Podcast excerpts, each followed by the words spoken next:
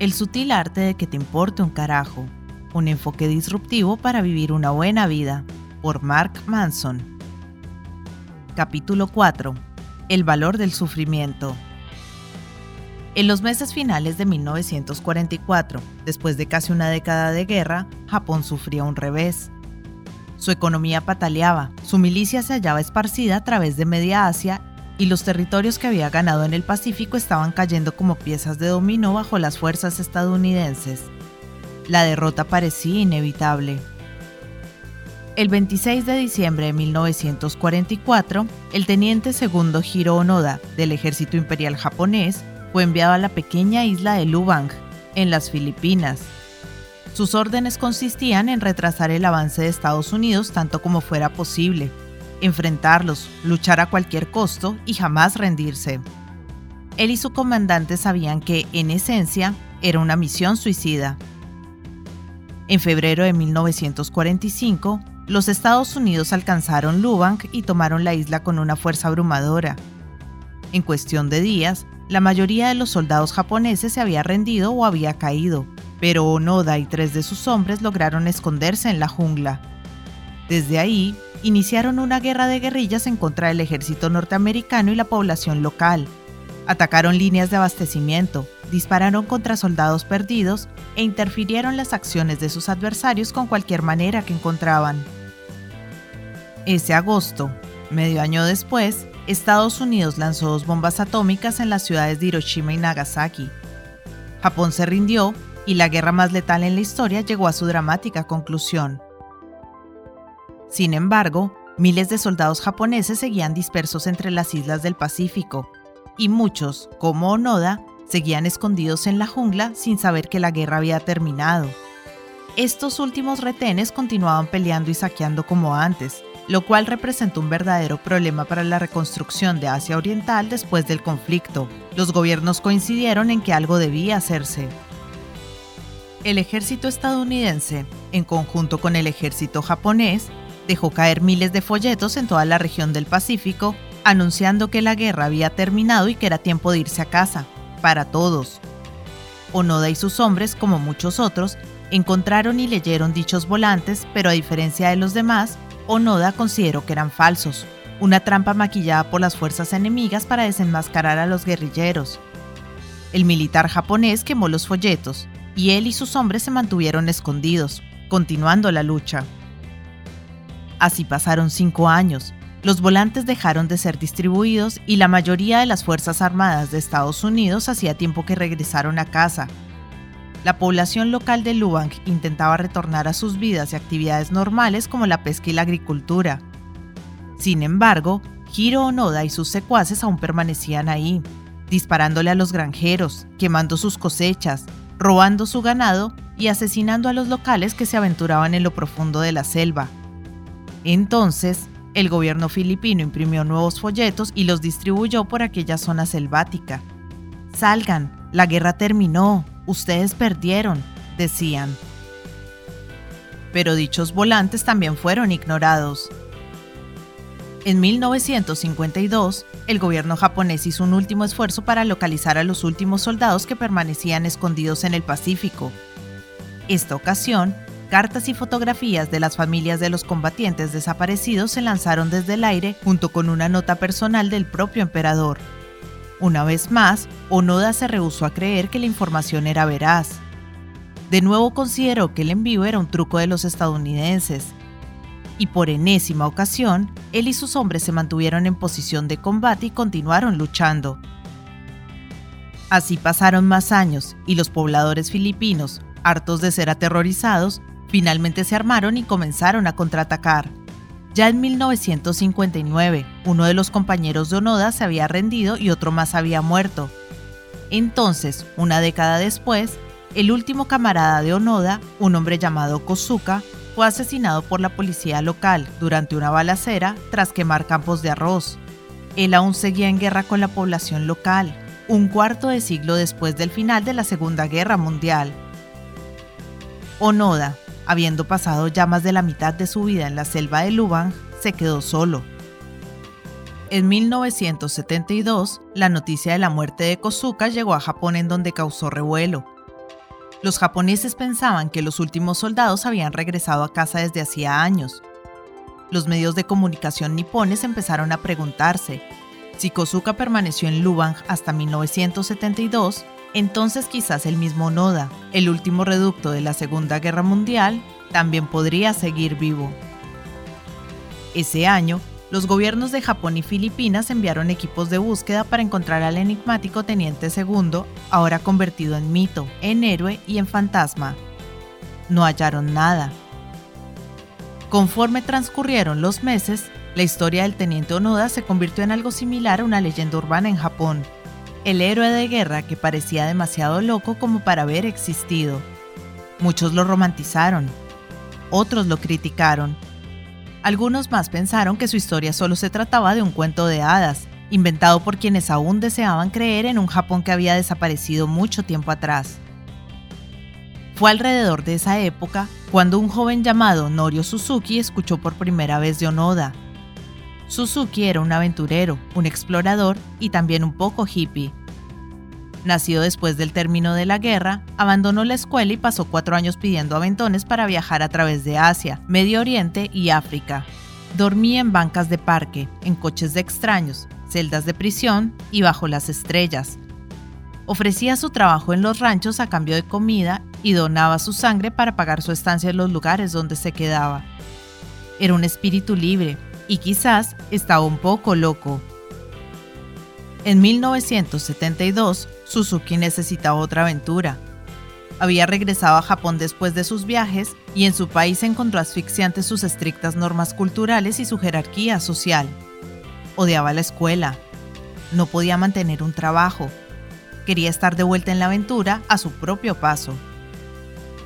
Para Suzuki, la leyenda de Hiro Onoda le llegó como una respuesta a sus inquietudes. Significa una aventura nueva e importante y le atraía a perseguirla. Suzuki creía que él sería el que finalmente hallaría a Onoda. Seguro muchos equipos de búsqueda, promovidos por los gobiernos de Japón, Filipinas y Estados Unidos, habían fracasado en ese objetivo. Las autoridades policiales del lugar habían barrido la jungla por casi 30 años sin suerte, Miles de folletos no consiguieron nada. Pero, ¿qué carajos? Este vago desertor y hippie sería quien lo encontrara.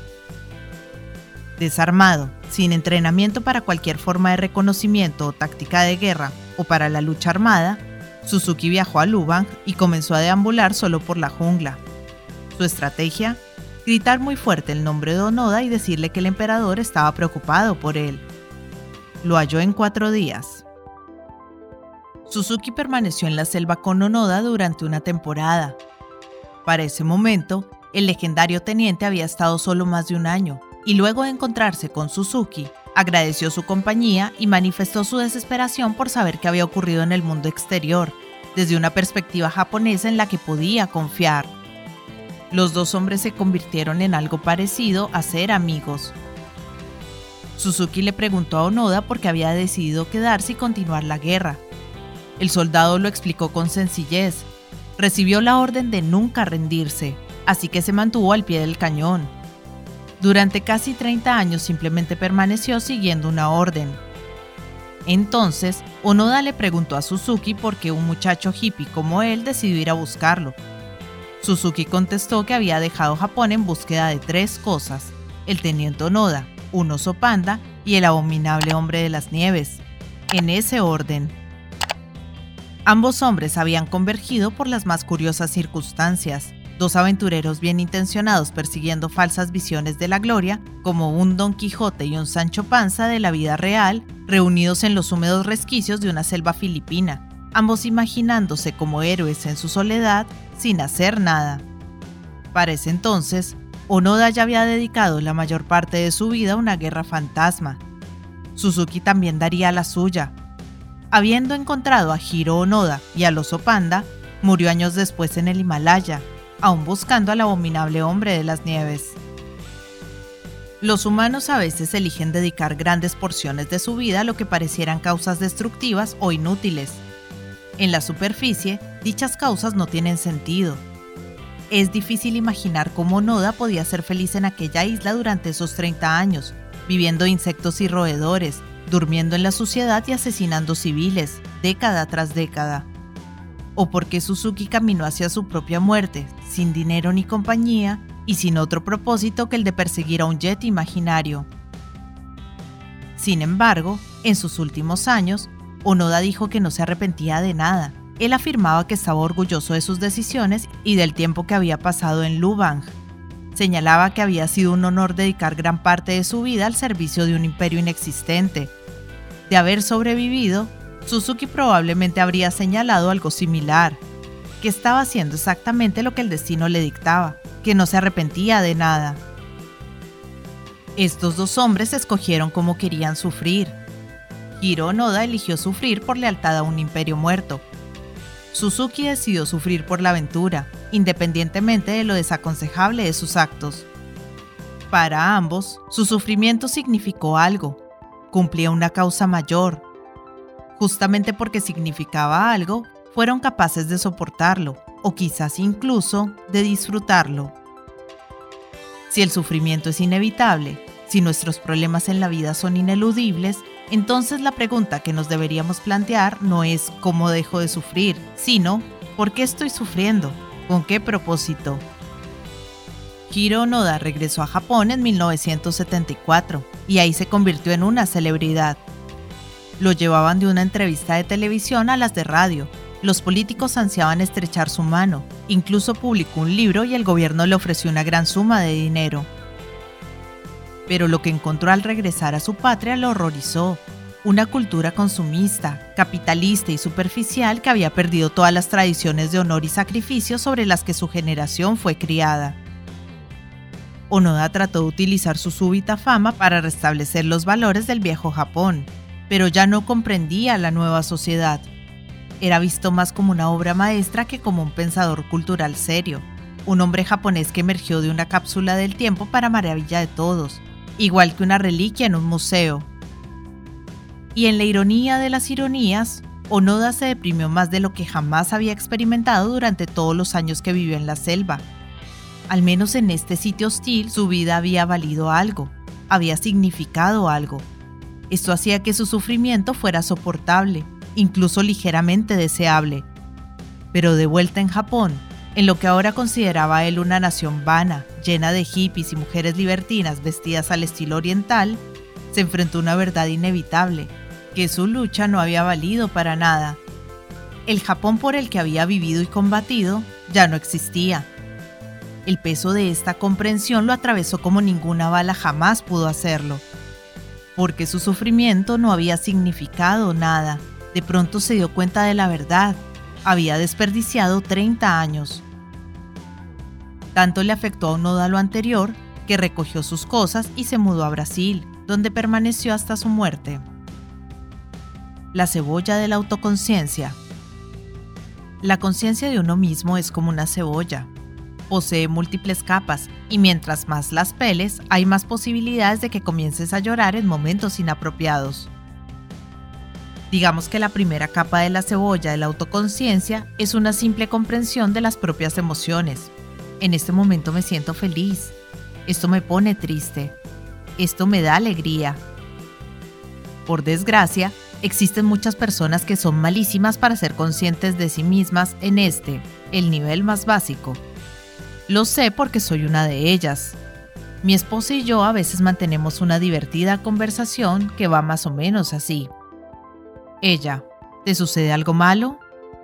Yo, no, todo está bien, no ocurre nada. Ella, no, algo está mal, cuéntame. Yo, estoy bien, en serio.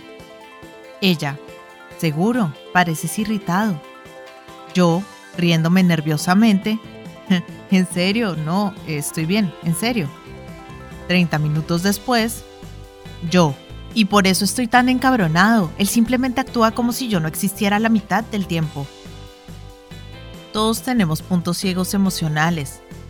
A menudo tienen que ver con las emociones que nos enseñaron que eran inapropiadas cuando estábamos creciendo Lleva años de práctica y esfuerzo volverse bueno para identificar esos puntos ciegos en nosotros mismos y luego expresar las emociones involucradas de manera apropiada. Pero esta tarea es muy importante y bien vale la pena el esfuerzo. La segunda capa de la cebolla de la autoconciencia es la habilidad de preguntar por qué sentimos ciertas emociones. Estas preguntas del por qué son difíciles y por lo general llevan meses o incluso años contestarlas con precisión y de manera consistente. Muchas personas requieren acudir a algún tipo de terapia solo para escuchar esas cuestiones por primera vez.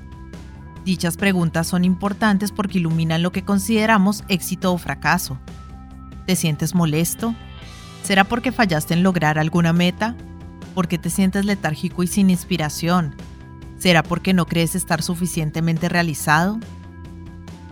Este nivel de cuestionamiento nos ayuda a entender la causa raíz de las emociones que nos abruman. Una vez que entendemos ese origen, idealmente podemos hacer algo para cambiarlo. Pero aquí va otra capa de la cebolla de la autoconciencia aún más profunda. Y esa está llena de muchas lágrimas.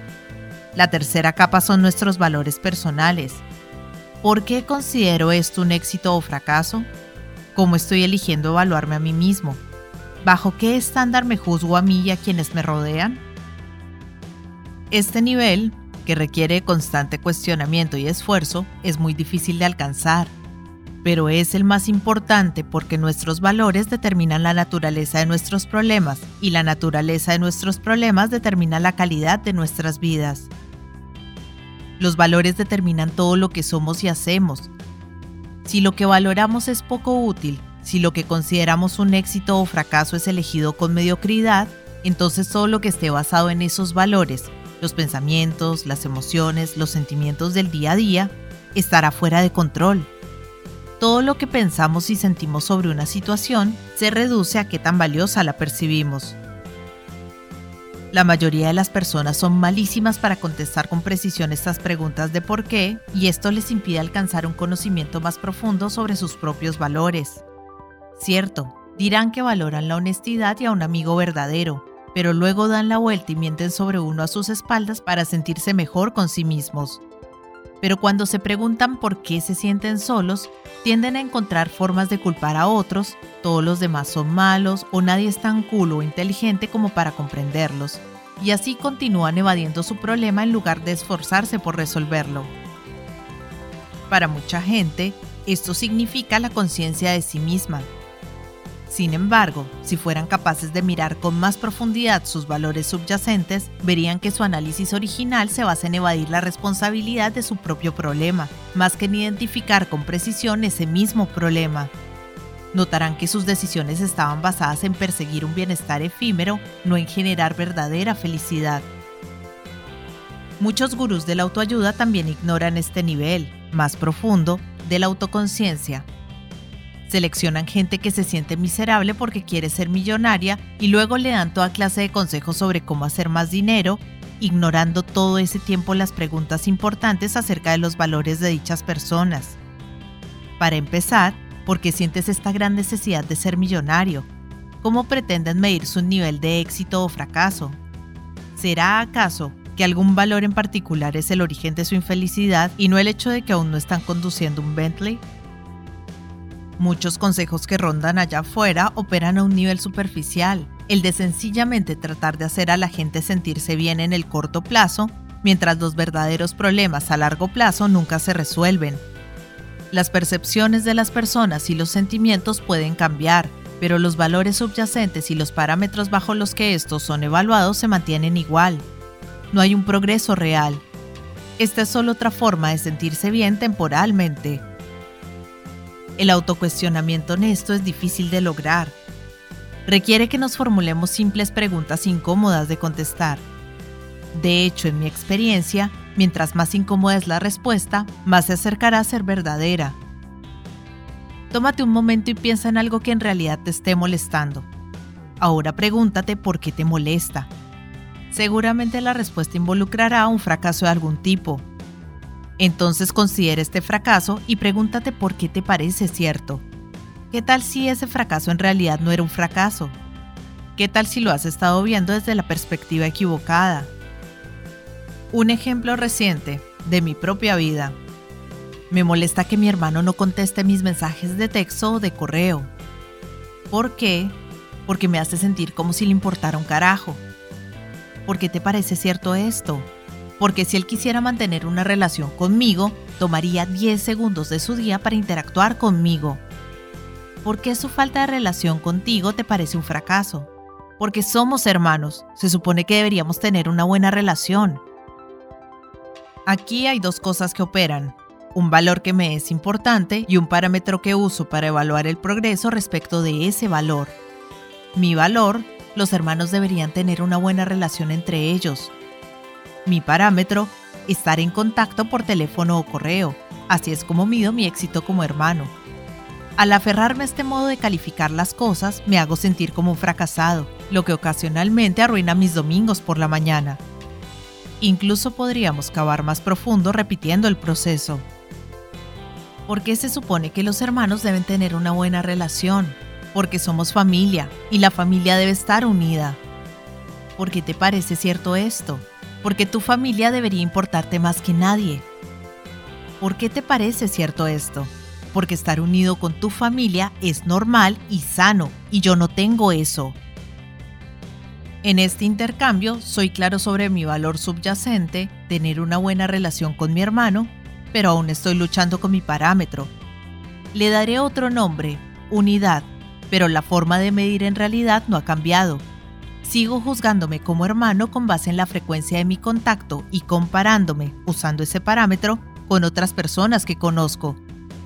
Todos los demás, o eso parece, mantienen una relación muy unida con los miembros de sus familias y yo no.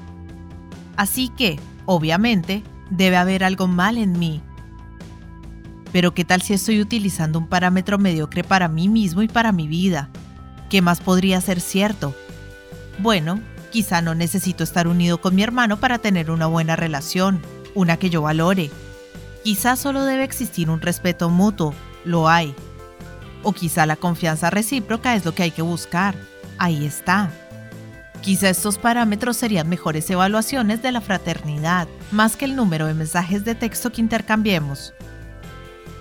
Lo anterior tiene mucho sentido, a mí me parece cierto, pero aún duele que mi hermano y yo no seamos unidos. Y no existe una forma positiva de darle la vuelta. No hay una manera secreta de glorificarme a través de este conocimiento. A veces, los hermanos, incluso los que se quieren, no tienen relaciones cercanas y está bien. Es difícil aceptarlo al principio, pero está bien. Lo que es objetivamente cierto sobre su situación no es tan importante como la manera en que la percibes, como el modo en que decides medirla y valorarla. Los problemas serán inevitables, pero el significado de cada problema no lo es. Nosotros podemos controlar lo que nuestros problemas significan basándonos en cómo decidimos pensar en ellos, el estándar bajo el que decidimos medirlos. Problemas de estrella de rock. En 1983, un talentoso y joven guitarrista fue echado de su banda de la peor manera posible. El grupo había logrado cerrar recientemente un contrato con un sello musical y estaba por grabar su primer álbum. Pero un par de días antes del inicio de las grabaciones, la agrupación le mostró la puerta al guitarrista, sin advertencia, sin discusiones, sin dramas. Literalmente lo despertaron un día con el boleto de autobús de regreso a casa. Durante su trayecto de Nueva York a Los Ángeles, el guitarrista se preguntaba a sí mismo, ¿cómo sucedió esto? ¿Qué hice mal? ¿Qué haré ahora? Los contratos para un disco no caen exactamente del cielo, en especial para las bandas metaleras estridentes que recién comienzan. ¿Había perdido su única oportunidad? Para cuando su autobús llegó a Los Ángeles, el músico despedido había superado su autocompasión y se juró iniciar un nuevo grupo, decidió que este sería tan exitoso que sus viejos compañeros se arrepentirían por siempre de haberlo corrido. Se volvería tan famoso que estarían condenados por décadas a verlo en televisión, escucharlo en la radio, mirarlo en espectaculares por las calles y en revistas especializadas. Acabarían sus vidas como dependientes en alguna cadena de comida rápida, llenando camionetas con su mediocre equipo. Se pondrían gordos y borrachos, tendrían esposas horribles mientras él estaría rockeando en conciertos en vivo, en estadios repletos de gente, transmitidos por televisión. Se bañaría en el llanto de sus traidores, les secaría cada lágrima con billetes nuevecitos y crujientes de 100 dólares. Y así, el guitarrista trabajó como si hubiera sido poseído por un demonio musical. Dedicó meses a reclutar a los mejores músicos que pudo encontrar, mucho mejores que sus antiguos colegas. Escribió docenas de canciones y practicaba con religiosidad. Su ir hirviente avivaba su ambición. La venganza se convirtió en su musa. En el transcurso de algunos años, su nueva agrupación logró cerrar un contrato y 12 meses después su primer álbum alcanzó el oro. El nombre de este guitarrista es Dave Mustaine y el grupo que formó fue la legendaria banda de heavy metal Megadeth, la cual lograría vender más de 25 millones de álbumes y realizaría varias giras mundiales.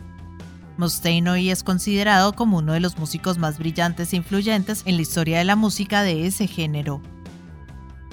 Desafortunadamente, la banda de la que lo echaron se llama Metallica, que ha vendido más de 180 millones de álbumes en el orbe Dicha agrupación es considerada por muchos como una de las bandas de rock más grandes de todos los tiempos. Por esa razón, en 2003, en una rara e íntima entrevista, un Mustaine con ojos acuosos admitió que no podía evitarlo. Seguía considerándose a sí mismo como un fracaso. A pesar de todo lo que logró, en su mente siempre sería el chico al que votaron de Metallica. Somos monos, nos creemos muy sofisticados con nuestros hornos tostadores y zapatos de diseñador, pero solo somos un grupo de monos finamente vestidos. Y porque somos monos, de manera instintiva nos medimos a nosotros mismos contra otros y vivimos para el estatus. La cuestión no es si nos evaluamos contra otros. En realidad, la pregunta es, ¿bajo qué estándar nos medimos a nosotros mismos? Dave Mustaine, tanto si se dio cuenta o no, eligió evaluarse bajo la perspectiva de si era o no más exitoso y popular que Metallica. La experiencia de ser votado de su antigua banda resultó tan dolorosa para él que adoptó el éxito relativo a Metallica como el parámetro bajo el cual evaluarse él y su carrera musical. A pesar de retomar un evento horrible en su vida y sacarle algo positivo, como hizo Mustaine con Megadeth, su elección de aferrarse al éxito de Metallica como el parámetro sobre el cual definir su vida continuó lastimándolo décadas después. A pesar de todo el dinero que ha conseguido, todas las admiradoras y todos los elogios, él aún se consideró un fracaso. Ahora bien, tú y yo podemos ver la situación de Dave Mustaine y reírnos. Tenemos un tipo con millones de dólares, cientos de miles de fanáticos que lo idolatran, una carrera que ama y todavía se pone a llorar porque sus compañeritos rockeros de hace 20 años son más famosos que él. Esto es porque tú y yo poseemos valores diferentes a los de Mustaine y nos evaluamos bajo distintos parámetros. Nuestras medidas son probablemente más del tipo, no quiero trabajar para un jefe que odio, o me gustaría ganar suficiente dinero para enviar a mi hijo a una buena escuela, o sería feliz si no tuviera que dormir en las calles y bajo estos parámetros, Mustaine es salvajemente, inimaginablemente exitoso. Pero bajo sus criterios, ser más popular y exitoso que Metallica, él es un fracaso. Nuestros valores determinan los parámetros bajo los cuales nos evaluamos a nosotros y a los demás. El valor de la lealtad de Onoda al imperio japonés es lo que lo mantuvo con vida en Lubang por casi 30 años pero ese mismo valor es asimismo lo que lo hizo miserable a su regreso a Japón. El parámetro de Mustaine de ser mejor que Metallica de seguro le ayudó a iniciar una carrera musical increíblemente exitosa, pero esa misma métrica lo torturó más tarde a pesar de su éxito. Si quieres cambiar la forma en la que percibes tus problemas, tienes que modificar lo que valoras y o cómo mides ese éxito o fracaso. Por ejemplo, Veamos otro músico que también fue echado de otra banda. Su historia extrañamente hace eco con la de Dave Mustaine, aunque esta sucedió dos décadas antes. Era 1962 y había mucho ruido sobre un grupo emergente de Liverpool, Inglaterra. Dicha agrupación tenía cortes de cabello graciosos y un nombre aún más simpático, pero su propuesta musical era innegablemente buena y la industria de la música por fin se daba cuenta de ello. Lo integraban John, el cantante principal y compositor, Paul, el bajista romántico con cara de niño, y George, el guitarrista rebelde. Luego se les unió el baterista. Él estaba considerado como el más guapo del grupo. Todas las niñas se volvían locas por él, y su rostro fue el primero en empezar a aparecer en las revistas. Él también era el miembro más profesional del grupo, no le entraba la droga, tenía una novia seria, incluso gente bien, de esa de traje y corbata, creían que él debía ser la cara de la banda, no John o Paul. Su nombre era Pete Best, y en 1962, después de lograr su primer contrato de grabación, los otros tres miembros de los Beatles silenciosamente se reunieron y le pidieron a su representante, Brian Epstein, que lo despidiera. Epstein sufrió con la decisión, Pete le caía bien, así que la fue aplazando con la esperanza de que los otros tres chicos cambiaran de opinión. Meses posteriores, unos tres días después de haberse iniciado la grabación de su primer álbum, Epstein finalmente llamó a Best a su oficina. Ahí, el representante, sin grandes ceremonias, le pidió que se largara y encontrara otra banda. No le dio razones, explicaciones ni condolencias, solo le dijo que los otros tipos lo querían fuera del grupo, así que bueno, pues mucha suerte. Como reemplazo, la banda invitó a un bicho raro llamado Ringo Starr.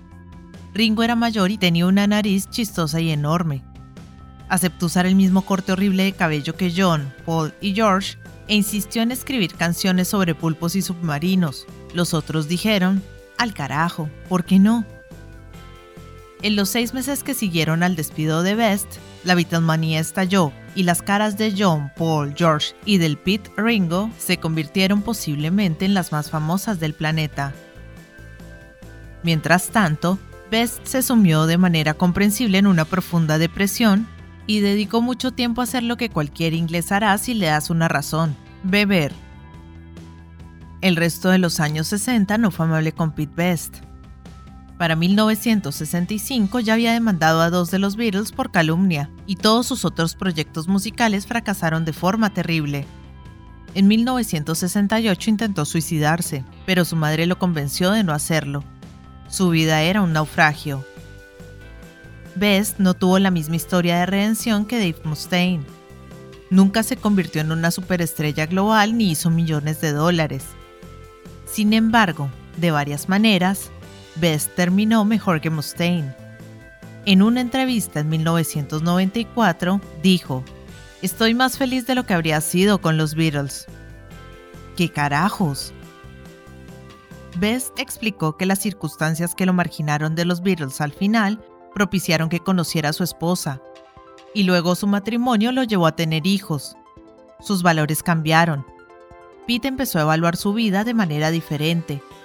La fama y la gloria hubieran sido agradables, seguro, pero él decidió que lo que ahora tenía era más importante. Una familia grande y unida, un matrimonio estable, una vida sencilla. Incluso llegó a dar conciertos como baterista, realizó giras por Europa y grabó discos hasta bien entrados los años 2000. Entonces, ¿qué perdió?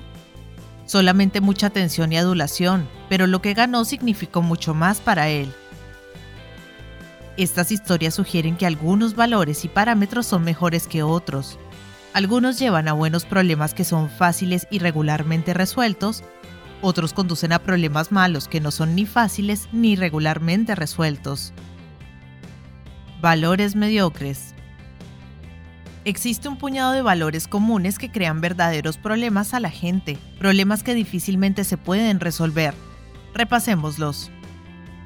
1. Placer. El placer es estupendo, pero es un valor terrible como para que tu vida gire alrededor de él. Pregúntale a cualquier drogadicto cómo le ha ido con la búsqueda del placer. Pregúntale a una adúltera que humilló a su familia y perdió a sus hijos, si después de todo, el placer le hizo feliz. Pregúntale a un hombre que casi se comió a sí mismo hasta matarse si el placer le ayuda a resolver sus problemas. El placer es un dios falso. Las investigaciones muestran que la gente que enfoca su energía en placeres superficiales termina más ansiosa, más inestable emocionalmente y más deprimida. El placer es la forma más superficial de satisfacción vital y por ello es la más fácil de obtener y la más difícil de perder. Sin embargo, nos venden el placer las 24 horas del día. Es nuestra obsesión. Es lo que usamos para desensibilizarnos y distraernos. Pero este placer, aunque sea necesario en la vida, en ciertas dosis, no es en sí mismo suficiente. El placer no es la causa de la felicidad, más bien es el efecto. Si haces todo lo demás bien, los otros valores y parámetros, entonces el placer ocurrirá naturalmente, derivará de esto. 2. Éxito material. Muchas personas miden su valía personal basándose en qué tanto dinero ganan, qué tipo de auto manejan o si su patio de enfrente es más verde y más bonito que el de su vecino. Los estudios demuestran que toda vez que uno es capaz de satisfacer las necesidades físicas básicas, comida, techo y demás, la correlación entre la felicidad y el éxito mundano rápidamente alcanzan el cero. Si te estás muriendo de hambre y vives en la calle, a la mitad de la India, un extra de 10 mil dólares al año afectaría mucho tu felicidad. Pero si te encuentras cómodamente dentro de la clase media de un país desarrollado, un extra de 10 mil dólares anuales no afectará mucho, lo cual significa que te estás matando trabajando horas extra y fines de semana para, básicamente, nada. El otro problema de sobrevalorar el éxito material es el peligro de priorizarlo sobre otros valores, como la honestidad, la no violencia y la compasión.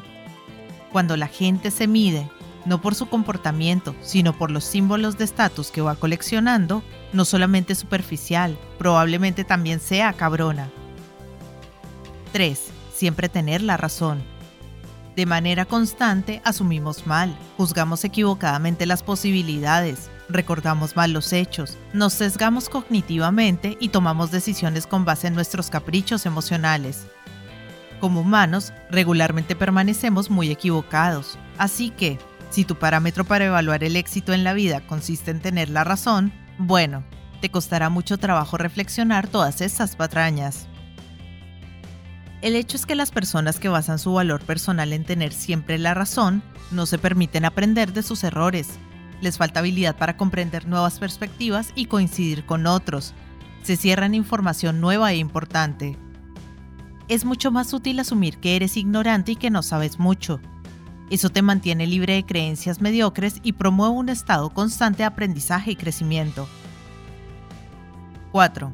Mantenerse positivo. Luego vienen aquellos que miden sus vidas respecto de su habilidad de ser positivos, básicamente en la mayoría de las cosas. ¿Perdiste tu trabajo? Genial, ahora tienes la oportunidad de explorar tus pasiones. ¿Tu esposo te engañó con tu hermana? Bueno, por lo menos ya sabes lo que le importas a los demás. ¿Tu hijo se está muriendo de cáncer de garganta? Al menos ya no tendrás que pagarle la universidad. A pesar de que algo tiene de bueno el verle el lado amable a todo, la verdad es que a veces la vida pesta y lo más sano que puedes hacer es admitirlo.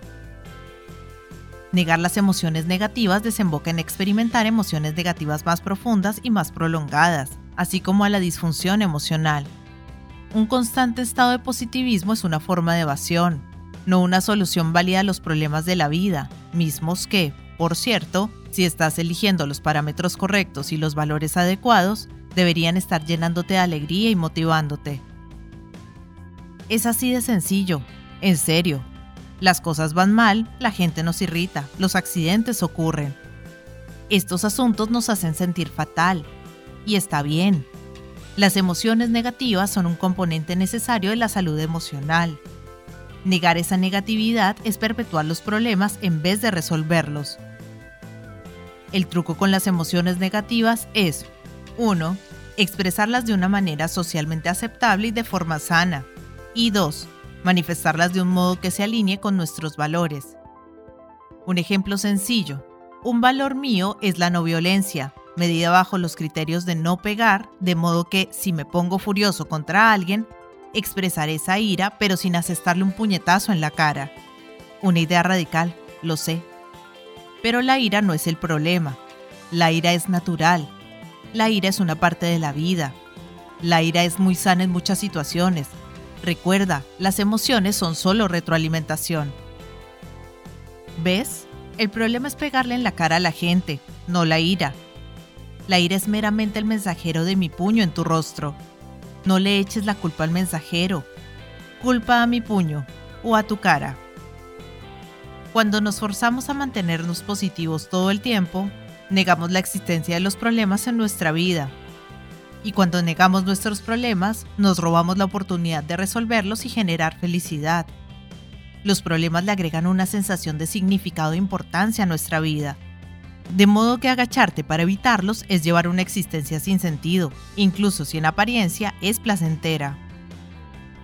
En el largo plazo, completar un maratón nos hace más felices que comernos un pastel de chocolate. Criar un niño nos hace más felices que ganar un videojuego.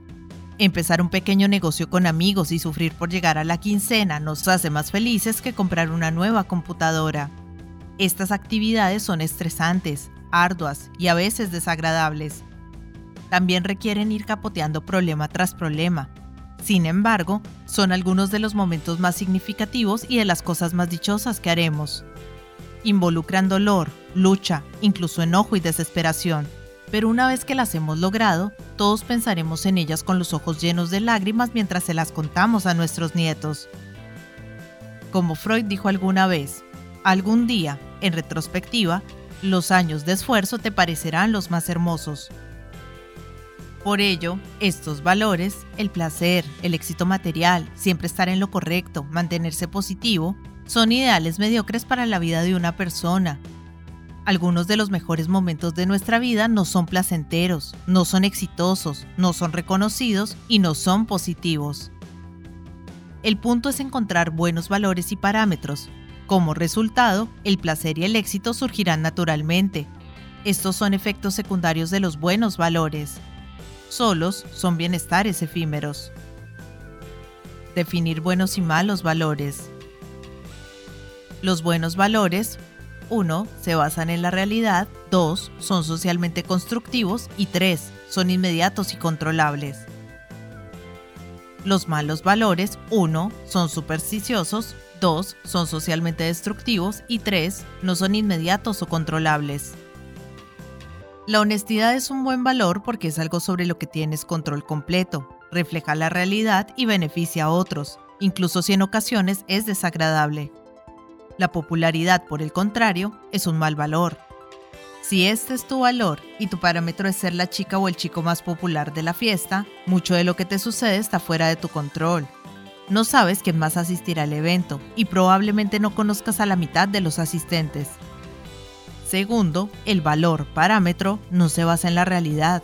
Podrás sentirte popular o impopular cuando el hecho es que no tienes la más remota idea de lo que los demás en verdad opinan de ti. Nota al margen. Como regla, la gente a la que le aterra lo que los otros piensan de ella, en realidad se aterroriza del reflejo de todas las cosas horribles que piensa sobre sí misma. Algunos ejemplos de valores sanos y buenos son la honestidad, la innovación, la vulnerabilidad, defenderse a sí mismo, defender a otros, respetarse a sí mismo, la curiosidad, la caridad, la humildad y la creatividad.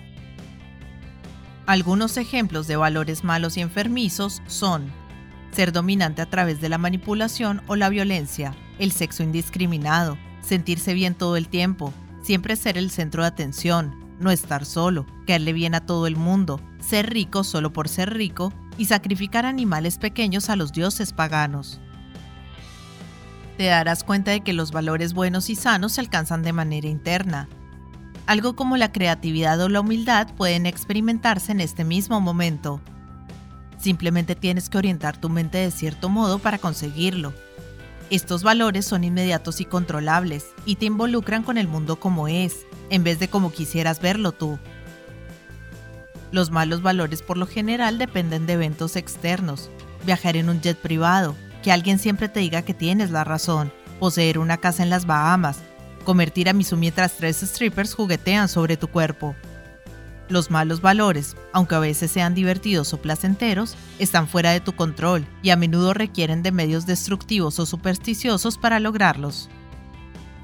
Los valores giran alrededor de la priorización.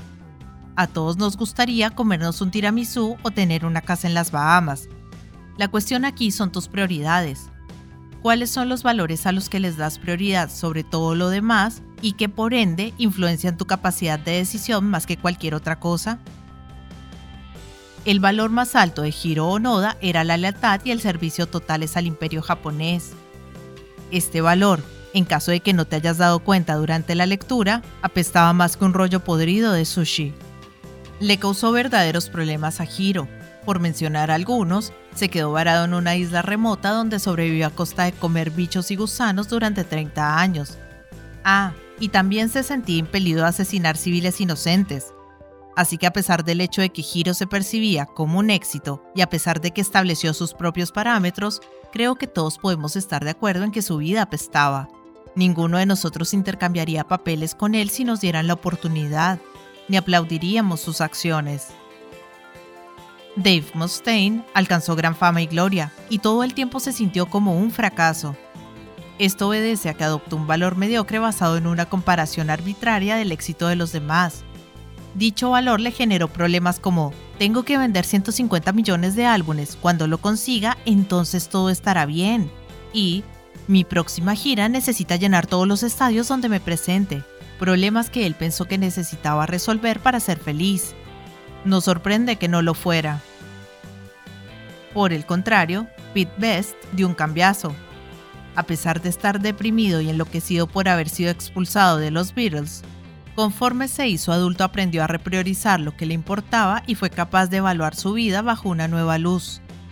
Gracias a esto, se convirtió en un viajecito feliz y saludable, con una vida sencilla y una gran familia. Cosas por las que, irónicamente, los cuatro Beatles dedicaron décadas de esfuerzo a conseguir y mantener. Cuando tenemos valores mediocres, es decir, estándares mediocres que nos establecemos a nosotros y a los demás, esencialmente le otorgamos importancia a las cosas que no lo valen, a las cosas que de hecho empeoran nuestra vida, pero cuando elegimos mejores valores, somos capaces de dirigir nuestra atención hacia algo mejor, hacia las cosas que importan, el tipo de cosas que mejoran nuestro estado de bienestar y que generan efectos secundarios de felicidad, placer y éxito. Esto, en resumidas cuentas, es de lo que se trata la mejora personal. Priorizar mejores valores, elegir cosas mejores a las que darles nuestra atención. Porque cuando lo haces, tienes mejores problemas, y cuando tienes mejores problemas, tienes una vida mejor. El restante contenido de este libro está dedicado a cinco valores disruptivos que considero son los valores más benéficos que uno puede adoptar. Todos siguen la ley de la retrocesión de la que hablamos con anterioridad, ya que todos se presentan desde una perspectiva negativa. Todos invitan a enfrentar nuestros problemas más profundos, en lugar de evadirlos con bienestares efímeros, estos cinco valores son poco convencionales e incómodos, pero para mí son capaces de cambiar una vida. El primero, que conoceremos en el capítulo siguiente, es una forma radical de responsabilidad. Aceptar la responsabilidad por cada cosa que sucede en tu vida sin importar de quién es la culpa. El segundo es la incertidumbre, el reconocimiento de tu propia ignorancia y el cultivo de la duda constante en tus propias creencias. El siguiente es el fracaso, la disposición de descubrir tus propias fallas y errores de modo que puedan ser mejorados. El cuarto valor es el rechazo, la habilidad de escuchar y de decir que no, de manera que definas con claridad lo que aceptarás y lo que rechazarás en tu vida. El valor final es la contemplación de la propia mortalidad.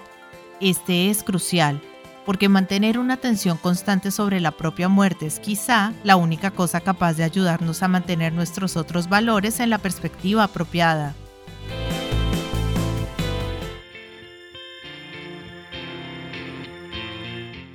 Hola gente, ¿cómo están? Mi nombre es Carolina, yo soy la voz de audiolibros leyendo juntos. Este es un hermoso proyecto que pretende poner un poco de buena vibra y felicidad allá afuera, acompañando a las personas en su cotidiano con diferentes tipos de lectura, desde aventura, suspenso, terror, cuentos para niños, autoayuda, meditaciones, en fin, lo que se les ocurra.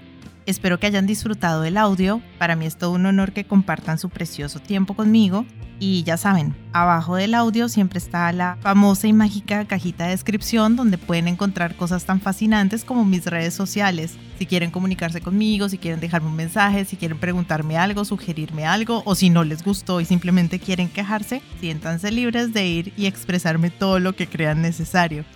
Pero si realmente les gustó el audio y me quieren apoyar, pueden pasarse por YouTube y seguirme y darle un me gusta a todo lo que disfruten. Ya si les caí súper bien, pueden dar una vueltica por Patreon, donde me pueden ayudar como las personas de apoyo y las personas incondicionales que por el valor de uno o dos cafecitos al mes me están apoyando un montón y me ayudan a seguir adelante. Y si vives en Argentina, te dejo los vínculos de Mercado Pago y de Cafecito. Por ahí también me puedes ayudar, si quieres. Quiero agradecerles el haber llegado hasta este momento del audio y espero que nos veamos pronto para pasar el rato leyendo juntos. Muchas gracias. Chao.